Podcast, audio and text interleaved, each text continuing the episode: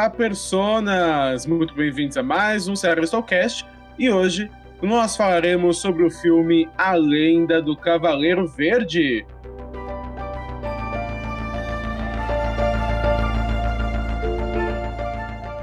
Prepare-se, amigo ouvinte, para as frases do quiz. Será que até o final do programa você adivinha de que personagem ela é? Eu sou o Osmio e o verde estará por toda parte.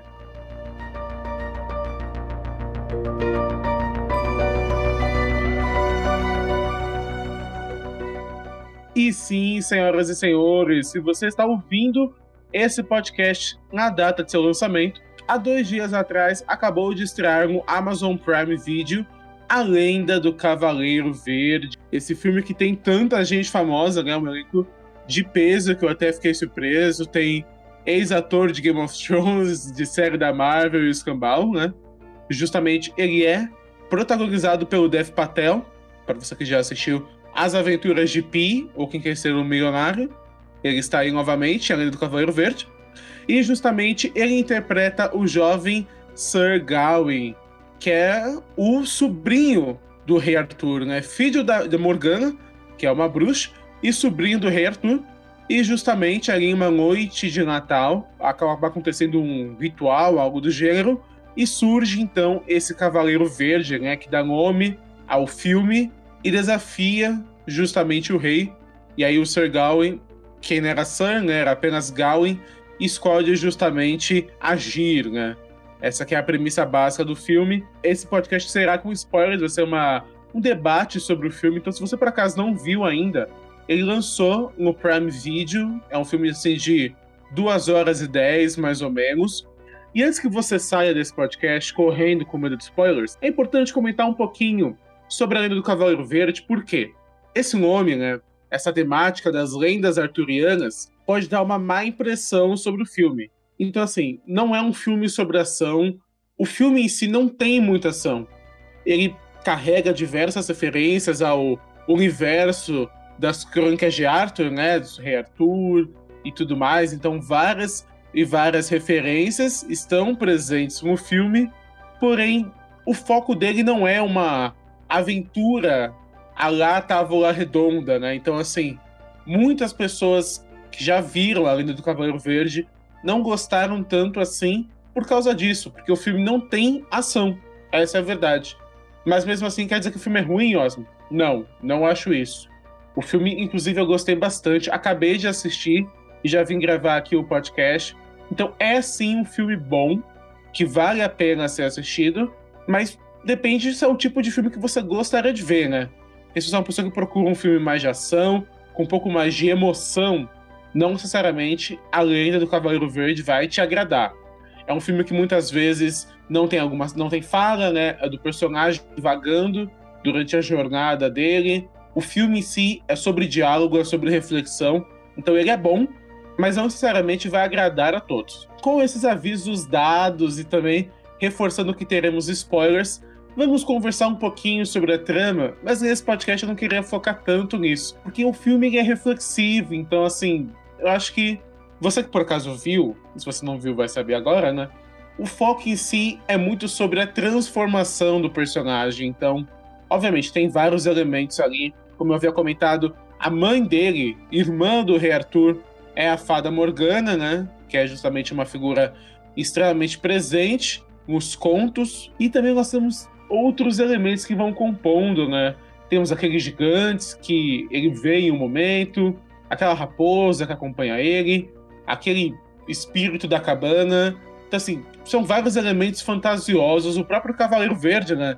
Foi criado naquele ritual pela mãe dele, ao que tudo indica. E o Cavaleiro, justamente, ele vai desafiar o rei para que alguém ali o atinja, o fira, no Natal, na noite de Natal, e um ano depois, ele devolveria o ferimento e ambos seguiriam como verdadeiros amigos, né?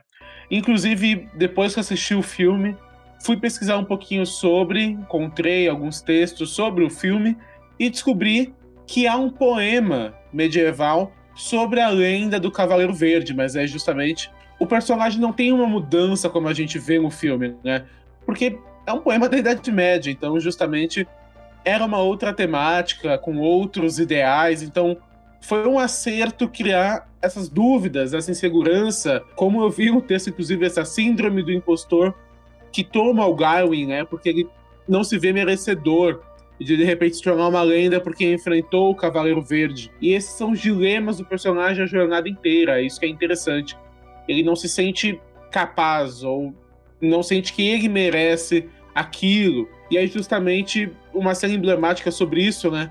É quando a senhora do castelo, que também representa a mãe dele, querendo ou não, porque é ela que devolve a faixa verde para ele, comenta, né, depois daquela cena estranha que parece que eles vão começar um ato, mas aí ao mesmo tempo ela gerou novamente ali a fita verde e tudo mais. No final ela fala: ah, você não é um cavaleiro, né? Então ele tem esse sentimento durante o filme inteiro. Mas antes de avançar um pouquinho na trama, eu queria comentar da questão técnica do filme, que acho que é uma parte bacana que a gente pode ressaltar. E assim, por mais que você não tenha gostado da lenda do Cavaleiro Verde, a gente pode concordar uma coisa. A ambientação desse filme é sensacional. O filme é muito, muito bonito, a trilha sonora é incrível, o elenco em si, excelente, gostei bastante. Assim, figuras famosíssimas. Cada um eu ia, já ia pescando assim. Olha, esse é fulano está lugar, esse é fulano está lugar. Então tem a Alicia Vikander, que era a senhora do castelo, né? Que ela fez a Lara Croft mais nova. A Erin Kerriman, que era Santa Winfred, aquele capítulo da aventura dele naquele, naquela casa, né? Onde ela conta justamente como ela morreu e tudo mais. Ela foi a vilã da série do Falcão da Cidade Invernal. O Joe Edgerton, que é o Lorde do Castelo, né? A relação deles eu ainda nem entendi muito bem. Aquele, né? Cada hora querem fazer um jogo com Garwin, né? Uma coisa curiosa. Ele, inclusive, faz o escravista do Underground Railroad. E também tem a Kate Dick, que é a rainha Genebra, né? Esposa do rei Arthur. E justamente ela é a Liza Arryn de Game of Thrones. Que aí foi a aparição que eu pesquei é, com mais facilidade, justamente.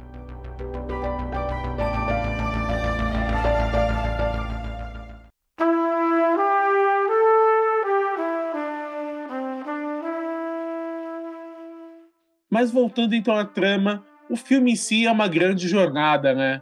Até ele chegar na Capela Verde. Então, ele perde o cavalo, se passa por um monte de presepada.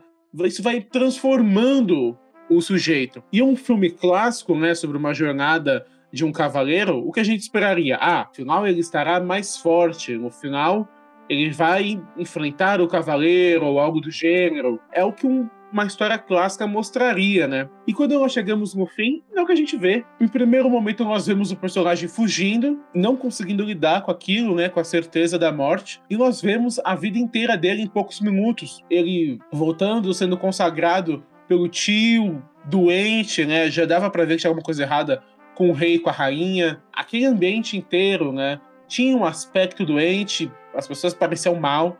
Ele, de fato, o rei e a rainha já estavam bem abatidos e o tio, no leito de morte, praticamente proclama ele cavaleiro. Ele assume o trono, tem um filho com aquela concubina, né? Mas trata ela de uma maneira totalmente brutal. Se torna rei, casa novamente, vai para guerras, perde o filho, tem a rejeição do seu povo, uma vida inteira vazia, né? Porque ele viveu com aquela culpa.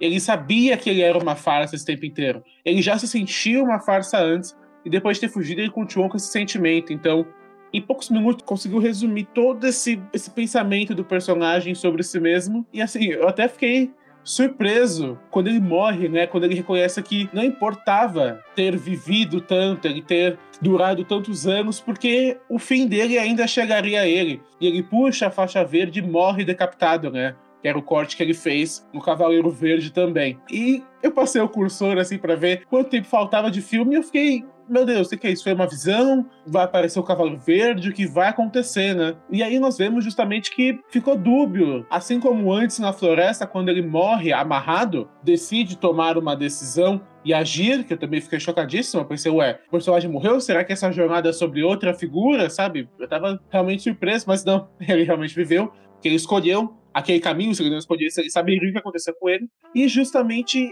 ele esconde, ele sente, né? Ele aceita a morte com honra. E assim, uma coisa que eu até vi quando eu fui pesquisar depois, né? Por que, que ele aceitou a morte dele dessa maneira? Uma reflexão interessante que eu acabei encontrando concordo é porque ele vivia em volta de lendas. Era uma sociedade que valorizava muito essa honra, essa virtude do cavaleiro. E é por isso também que ele se sentia uma farsa, né? Porque ele não acreditava que ele conseguiria atingir essas virtudes que um cavaleiro tem. E quando ele reflete sobre o destino dele, sobre o que ele quer da vida dele, ele aceita, ele prefere morrer ali com honra, cumprindo o trato dele, do que ter uma vida vazia, miserável, sabe?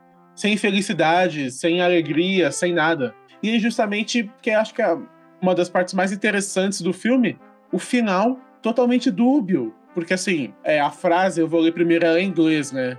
Que aí tem um outro sentido justamente. Ele fala, Now Little Knight, desculpa meu inglês aí, deixa bem claro. Now Little Knight, off with your head. A tradução ficou clara, né? Agora, pequeno cavaleiro, adeus com sua cabeça, né? Faz ali, passa o dedinho pelo pescoço dele. Mas em inglês, e assim, você interpretando também a frase, essa frase pode dizer duas coisas. Tanto que de fato ele foi decapitado, quanto que sair da cabeça, off with your head, sair da cabeça, né? Adeus com a sua cabeça, pode querer dizer de houve uma transformação no personagem, sabe? Ele saiu além da cabeça, sabe? Ele se expandiu, ele aprendeu mais, ele foi além. Então, é uma reflexão interessantíssima que o filme traz. Não é a única reflexão que o filme tem. O verde em si é outro elemento interessante, né? Que a senhora do castelo fala e tudo mais. Então, assim, é interessante como esse final é dúbio. Assim, o poema original, pelo que eu vi, de fato, o cavaleiro morre, o Sir Gawain. Mas o final do filme eu acho que é muito mais interessante. Adaptou muito bem esse poema, porque é dúbio se o personagem de fato morreu com honra ou se ele. É aquela coisa meio que tem Game of Thrones, sabe? Deixa o menino morrer para o homem nascer. Se ele deixou o eu do passado dele morrer para renascer, né? Nascer de uma outra maneira, nascer transformado. É um final dúbio, tem gente que não gosta, mas eu praticamente gostei. E assim, você pode interpretar o que você quiser sobre o filme. Na minha opinião, eu acho que faria sentido, nesse caso, pelo que nós vimos, se ele vivesse, talvez. Porque o filme não é um filme alegre, né? Então, assim, também faz sentido ele morrer. É um final cru, agridoce, mas combina com toda a jornada. Mas, como é muito também sobre o aprendizado, faz sentido ele viver de uma nova maneira, enxergando o mundo de uma maneira diferente. Eu acho que combina também. Por isso que é uma coisa muito de como você absorver o filme, sabe? E mesmo não sendo dos filmes mais dinâmicos do mundo, sabe, um filme que se baseia em diálogo, que você pode ficar confuso às vezes, alguns simbolismos, eu tenho que assumir que nem eu entendi assim perfeitamente, mas apesar de tudo isso, é um filme muito, muito bom. A avaliação do filme, inclusive, está muito boa. O público não abraçou tanto, realmente é um filme divisivo, mas a crítica em si abraçou bastante o filme. E eu, enquanto espectador, abraço também, porque eu gostei muito da Lenda do Cavaleiro Verde. Então, se você por acaso viu, deixa aí embaixo o que, você achou. Você pensou também nessas reflexões? Como que você interpretou o filme? Você gostou do filme? Vamos debater, eu acho que é um filme bacana, que incentiva a conversa sobre ele.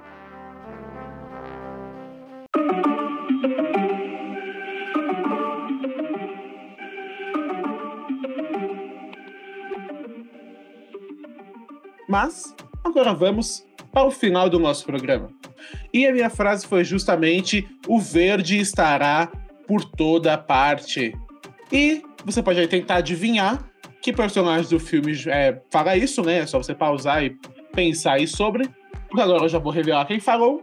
E quem disse essa frase foi justamente a senhora, né? A nossa cara Lara Croft, inclusive.